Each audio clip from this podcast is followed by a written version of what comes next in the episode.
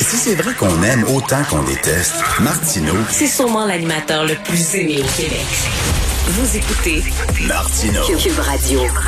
Alors, tous les jours, je discute avec Claude Villeneuve, chroniqueur au Journal de Montréal, Journal de Québec. Écoute, en, en- en débutant, Claude, il y a, il y a un réalisateur de films et de séries télé à succès qui s'est vanté sur Twitter. Il dit, quand il va dans des librairies et qu'il voit le livre de Mathieu Bock-Côté, il le prend puis il le cache. Là.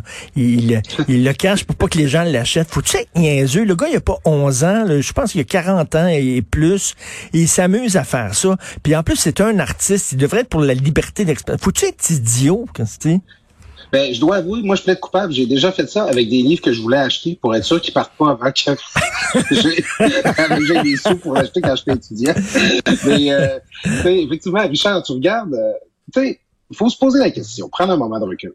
À l'échelle de l'histoire, les idéologies, ou les points de vue, qui ont cherché à faire disparaître des livres, des œuvres, des idées, est-ce qu'il y en a une seule avec laquelle on a envie d'être associé? hein? Non. Tu sais, que ce soit l'Église catholique, que ce soit ben, ben, n'importe quelle religion par ailleurs, que ce soit tous les régimes dictatoriaux, fascistes, communistes que tu peux imaginer, à quelle idéologie qui cherche à cacher les livres t'as envie de t'identifier? Est-ce que c'est plus l'Inquisition espagnole? Est-ce que c'est plus euh, les, les, les, les grands autodafés nazis? Tu sais, je veux dire, pour- ah, pourquoi tu peux te trouver intelligent de vouloir cacher des livres? À, à qui tu t'identifies quand tu fais ça? Eh oui, il dit qu'il est un résistant. Il dit c'est pas de la censure, c'est de la résistance. De la résistance contre quoi? Contre la liberté d'expression?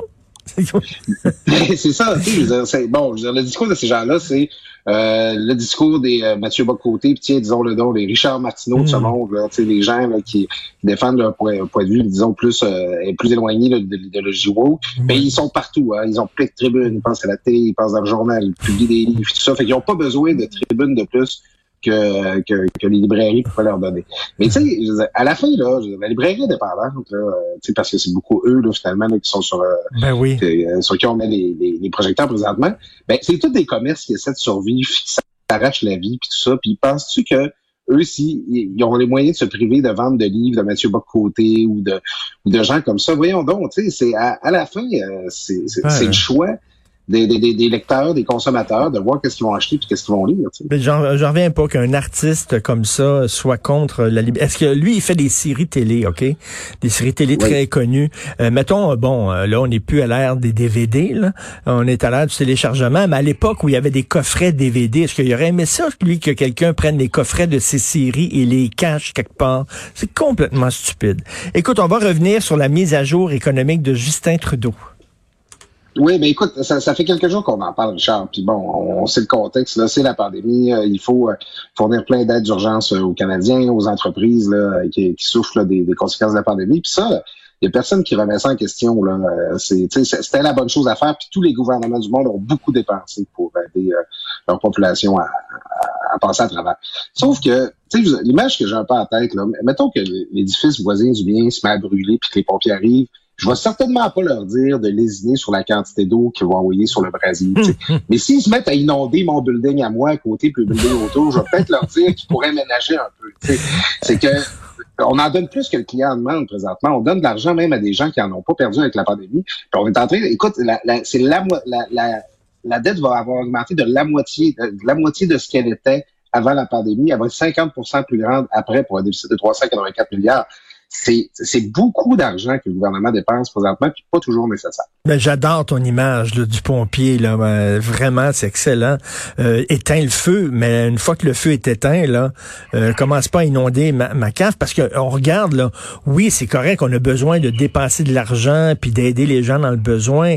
Mais à un moment donné, la pandémie, elle a le dos large. Puis on dirait qu'ils profitent de la pandémie pour euh, passer ces, ces programmes euh, un peu plus idéologiques. Est-ce que c'était vraiment le temps d'annoncer euh, la création d'un réseau national de garderies? Je pense que ça aurait pu attendre. Est-ce que c'est vraiment le temps de dire euh, on va avoir euh, de l'argent pour encourager la diversité dans la fonction publique, pour planter 2 milliards d'arbres? Tout ça aurait pu attendre. Oui, puis à la fin, c'est qu'on agit beaucoup dans la précipitation présentement. On n'a pas eu un seul exercice budgétaire en bonne et due forme. C'est une mise à jour économique. Il y en avait, il y avait pas eu de budget juste, à- juste avant tout ça. Alors on suppose on envoie de l'argent ici et là, sans trop prendre le temps de se poser la question.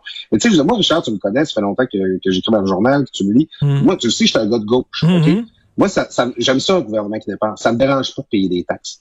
Mais payer des taxes pour envoyer des intérêts à des banques, ça, ça me fatigue en maudit, par exemple. Ça, ça me fait pas plaisir. En tant qu'homme de gauche, je trouve pas que c'est intelligent. Hmm. Puis l'approche de Justin Trudeau, présentement, se justifie comme ça. Ah, les taux d'intérêt sont tellement bas, c'est pas grave si on emprunte, on met ça sur la dette, ça coûte pas cher. Mais là, là les taux d'intérêt, ils vont pas toujours rester bas de même. Puis quand ils vont remonter, ben c'est des intérêts qu'il va falloir payer sur la dette. Puis c'est de l'argent de moins qu'on va avoir à dépenser dans les programmes sociaux, Ben dans oui. les autres missions d'État. Bon, moi, en plus d'être à gauche, je suis indépendantiste. Que le fédéral scrape lui-même sa propre capacité de dépenser, ça me fait pas particulièrement de peine, mais je trouve pas ça intelligent pour autant. Et c'est pas parce que les taux d'intérêt sont bas que tu dois nécessairement emprunter. Ça, c'est comme le Black Friday. Hey, venez, venez dépenser, vous allez économiser. Mais non, mais Ben, la, la, la meilleure façon d'économiser, c'est de pas dépenser. Voyons. Ben c'est ça, tu sais, c'est, aussi se préparer. Tu sais, vous avez- la, la, la pandémie elle, elle est pas finie là, dans le sens que euh, bon là on a le vaccin qui s'en vient, tout le monde a l'impression qu'on respire plus, mais euh, tu sais les, les faillites, les dépôts de bilan, moi je parle à des gens qui bon euh, qui sont familiers avec le milieu des syndics, euh, euh, c'est, très tranquille présentement là. On dirait que la volée de la pandémie n'est pas encore arrivée, mais euh, tu sais quand le monde va faire vont boucler leur exercice financier, quand les entreprises vont déposer leur rapport annuel, ça va faire mal. Fait que ça se pourrait qu'on ait encore besoin là, de faire des, des, des influx importants dans l'économie, qu'il y a Mm. d'autres aides d'urgence qui soient nécessaires, qu'il y ait d'autres sauvetages à envoyer, mais on s'est déjà on a déjà dépensé à côté dans la barre rue, on est déjà rendu là avec l'eau là à la hauteur des narines. Est-ce qu'on peut faire, tu sais, faire preuve d'un peu de circonspection, s'il vous plaît? Tout à fait. Puis en tant qu'homme de gauche, Claude, j'imagine que t'es pas nécessairement content de voir qu'il y a une génération qui va faire le party puis qui envoie la facture euh, à ses enfants. Ouais, ben c'est ça, parce que je veux que mes enfants puissent dépenser aussi. mais, non, non, mais tu sais, soyons sérieux. C'est euh, quand là, moi, moi j'ai travaillé pour un gouvernement, euh, Richard, j'ai été au cabinet d'une première ministre. Tu sais, les intérêts que le Québec euh, paye sur, euh, sur sa dette, là, on prend le cas du Québec, là, on parle pas de l'État fédéral.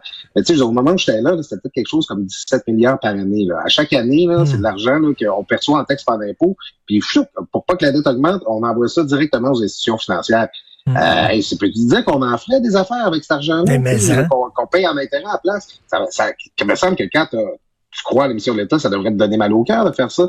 Fait que ça, là, les intérêts, le déficit qu'on fait aujourd'hui, les intérêts qu'on va avoir à payer dessus, nos, les, nos, nos propres enfants vont payer des intérêts là-dessus jusqu'à leur propre mort, tu sais, pour des choix qu'ils n'ont pas fait eux-mêmes. Et puis comme tu dis, là, euh, tu sais, t'aimerais que les- nos enfants puissent dépenser aussi, c'est parce que autres, là, euh, quand ils vont travailler, quand ils vont aller sur le marché du travail, ils vont se ramasser avec une grosse dette et c'est certainement, on va peut-être augmenter la TPS, on va peut-être les imposer davantage, euh, peut-être qu'ils vont avoir droit à moins de programmes sociaux parce que le gouvernement n'aura plus l'argent pour se les payer.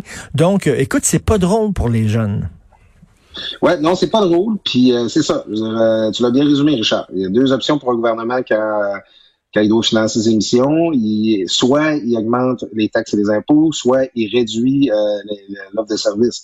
Encore là, moi, si un jour le fédéral vient qu'à donner moins de services, c'est pas moi qui va se plaindre. c'est bien correct. Mais n'empêche que, je tant qu'on est des payeurs de taxes puis euh, qu'on est imposé au Canada, euh, ben, tu sais, ce serait intéressant que les impôts qu'on paye, ben, ça serve à payer pour donner des vrais services au monde puis aider vraiment les populations. Écoute, pour les transferts en santé, il y a vraiment un clash le frontal entre, entre François Legault et Justin Trudeau.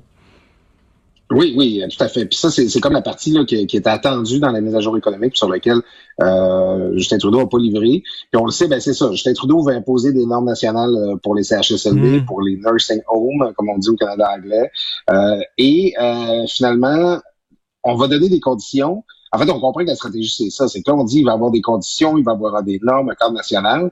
Puis éventuellement, on va vouloir rendre la, la- la- la disponibilité des sommes conditionnelles à ça. Ça, ben, c'est le vieux système, euh, c'est le vieux régime fédéral prédateur, finalement, là, qui essaie, qui, qui, qui, qui t'ajoute un anane devant toi euh, en te mettant des conditions. Puis, ben, c'est ça, c'est sais, tu regardes, le fédéral, lui, il fait juste ça, imprimer de l'argent pour envoyer des chèques. Là, tu sais, je veux dire, c'est pas lui. Le fédéral, il gère pas d'hôpitaux, il gère pas d'écoles. C'est, la partie fun de la pandémie, là, c'est-à-dire envoyer des chèques au monde, là, c'est lui qui la gère. Tandis que la partie, la partie plate, là, gérer les hôpitaux, euh, faire la ventilation des écoles, ça, c'est François Legault qui gère ça. Mais c'est le fédéral qui a l'argent, tu sais. Alors, euh, on se retrouve dans une situation où le fédéral utilise sa capacité de dépenser, sa capacité de percevoir des taxes pour finalement euh, essayer d'être celui-là qui va nous dire comment gérer notre maison. C'est très bien expliqué. Euh, et, Claude, euh, on a vu la vice-première ministre, Mme Guilbeault, euh, présenter les nouvelles mesures pour mieux contrôler l'achalandage dans les centres d'achat. C'est une personne par 20 mètres carrés. Donc, il faut que tu calcules la superficie de ton commerce. Tu divises ça par 20 mètres carrés. Ça va te donner le nombre de gens qui peuvent entrer en même temps dans ton commerce. c'est un peu compliqué, mais comme tu dis, c'est nécessaire, mais c'est comme ça vient tard. Là. Oui, ça vient tard. Puis, ça faisait longtemps que je voulais t'en parler, Richard. J'ai beaucoup parlé de la situation dans ma région natale, du Saguenay-Saint-Jean, où c'était très difficile au niveau de la COVID. Ça se passe un peu. Mais moi, je voyais ça tous les fins de semaine, des gens de la région qui écrivent, Hey, là, je reviens du Canadien Tire. Il y avait du monde, ça n'a aucun maudit bon sens. C'est quoi que les gens font? Pourquoi ils sont pas chez eux? Je dis, ah oui, mais pourquoi toi, t'étais là? bon, je parle du Saguenay-Saint-Jean, mais c'est aussi dans d'autres régions du Québec. Moi, ça m'est arrivé de vouloir aller faire des courses, puis tout simplement rebrousser chemin en voyant euh, la file qu'il y avait. Là. Ben bon, il va y avoir plus de files probablement, mais euh, c'est que ça n'a pas de bon sens présentement qu'on puisse pas aller au restaurant, on puisse plus recevoir des gens souper chez nous, mais qu'on puisse être euh, une cinquantaine dans un magasin à se côtoyer, masque, pas masque, ça devient des foyers de contagion importants. Puis que moi, je mm. regarde, en tout cas, je suis pas scientifique, je travaillais pas à l'INRSPQ, là, pas, mais quand tu regardes 1500 cas, il y a, il y a un nouveau cas hier, euh, les gens, ils attrapent ça où, là, euh, la COVID présentement? Là, tout est fermé, il se passe plus rien. Ben oui. Euh, c'est sûr qu'à un moment donné, il faudra se demander c'est quoi le rôle des magasins dans la contagion. Exactement. Et écoute, qu'est-ce que tu penses de, de, de, Noël? Moi, moi, je trouve que, tu sais, quand François Legault, là, j'aimerais avoir ton point de vue là-dessus. Au début, là, quand François Legault a commencé à parler des vacances de Noël, puis qu'il nous disait qu'il y aurait une possibilité même de faire quatre repas dans le temps des fêtes, D'après moi, il savait à ce moment-là que les chiffres étaient pas bons. Comment ça se fait qu'il il nous a fait miroiter euh, la possibilité d'avoir un Noël alors que les courbes le montraient là, ça, on n'allait pas dans le bon sens. Ben, on dirait qu'il sentait une pression de nous annoncer quelque chose. Il a, comme avoué. des fois, François Legault, faut être attentif parce qu'il passe tout haut. Hein. Puis euh, hier, il y a eu une, euh, pas hier, à la fin de la conférence de presse de jeudi dernier, il y a un journaliste, euh, Louis Lacroix, pour pas le nommer, qui, qui, a demandé, ouais, mais pourquoi vous nous avez annoncé ça? Si si vous vous saviez pas encore ce serait quoi la situation, si vous n'aviez pas encore les chiffres. Puis là, François Legault il dit ben si je vous avais rien annoncé, là, les questions que vous me poseriez aujourd'hui, ça serait ça, qu'est-ce qu'on va faire pour les fêtes, ça va être quoi le cadre? C'est comme c'est comme s'il s'était laissé dicter son agenda euh, puis l'ordre dans lequel il ferait ses annonces par les attentes des gens ou par les questions des journalistes. C'est pas euh, c'est pas l'ordre dans lequel on devrait procéder. En même temps, ce qu'on voit présentement au Québec, c'est comme si on était en train de s'auto-éduquer nous-mêmes à se demander ouais, ça a-tu du bon sens de voir pour les fêtes ou pas? Hmm. Puis le premier ministre va finir par annuler le temps des fêtes sous la pression euh, de, la population, des médias, des chroniqueurs, des scientifiques. Tu sais. Ça, ça témoigne pas d'un leadership super fort, je trouve. C'est vrai, tu as raison, on dirait, c'est vrai. Mais selon toi, est-ce qu'il savait au début là que ça allait pas, ça allait pas bien? Écoute, on peut, spéculer longtemps. Euh, en tout cas, ben, s'il ne le savait pas, c'est inquiétant. Puis s'il ne le savait pas, euh, ben, c'est parce qu'il est mal conseillé. Puis, ben encore là, on en revient à Horacio Arruda. Euh, c'est lui qui est supposé aviser le premier ministre cette matière-là. C'est soit le premier ministre le savait, puis bon, il, a joué un petit peu avec notre cerveau là, pour nous faire cheminer là-dedans, soit il ne savait pas, puis c'est parce qu'il y a du monde qui l'ont pas avisé comme ça. Écoute, euh, il va passer un mauvais quart d'heure en commission parlementaire, M. Arruda. il va se faire bombarder de questions pendant trois heures par l'opposition. Ça va être euh, difficile pour lui, je pense. Ouais, puis tu sais, faut pas l'oublier, Horacio Arruda, euh, qui est arrivé dans nos vies tout à coup là, en mars, là, tu sais, drôle de petit bonhomme qui nous dit de faire des tartelettes portugaises, puis euh, il y avait même des t-shirts de lui au début. Mais tu sais, à la fin, Horacio Arruda, c'est un sous-ministre adjoint dans la vie. C'est ça, ça comme ben directeur de la santé publique, il est sous-ministre adjoint à la santé. Euh, c'est pas un politicien, c'est pas quelqu'un qui, qui, est habitué de vivre sous les feux de la rampe. Puis l'exercice là d'être en commission parlementaire devant des députés qui, disons-le, sont de mauvaise foi, parce que c'est un peu ça l'exercice, euh, ça va brasser. Puis écoute, je ne sais pas si son, son expert en communication va l'aider à se préparer, mais euh, ça va être un, bonne épreuve du feu. Tout à fait. Euh, d'ailleurs, un texte très intéressant dans le Devoir de Michel David là-dessus, puis qui dit il va falloir quand même que l'opposition y aille mollo parce qu'il est encore très aimé de la population au Québec, M. Arruda. Puis si la, si l'opposition est trop sévère, trop critique, trop méchante envers lui, ça risque de retourner contre eux. Ben, écoute, c'est sûr, là, Horacio Arruda, tu le vois, là, il y a un article qui paraît, mettons, là, pour dire, pour parler de ses conditions salariales. Tu vas voir là, les commentaires en dessous sur Facebook, là, puis ah, oh, il mérite, il travaille assez fort, puis tout ça. Tu sais, essaye de remarquer, là, c'est quand dernière fois tu as vu un officier public, là, que les gens trouvent qu'il mérite son salaire. Euh, je pense que personne doute du fait que Horacio Arruda, il est de bonne foi, puis il veut nous aider à sortir de ça de la meilleure façon possible. Tu sais, Horacio Arruda, dans la vie, il veut être du bord de la solution. Maintenant qu'on a dit ça, euh, dans la vie, il y a l'obligation de moyens, il y a l'obligation de résultats aussi. Je pense que Horacio Arruda travaille fort, mais je pense qu'il y a certaines de ses décisions, il y a certains de ses points de vue, il y a certaines directions dans lesquelles il a entraîné le premier ministre qui n'étaient pas nécessairement les bonnes. Puis à ce stade de la pandémie, c'est bon d'en faire l'examen. Tout à fait, tout à fait. Merci Claude. On se reparle demain, Claude Villeneuve. Salut. À demain, Richard. Salut.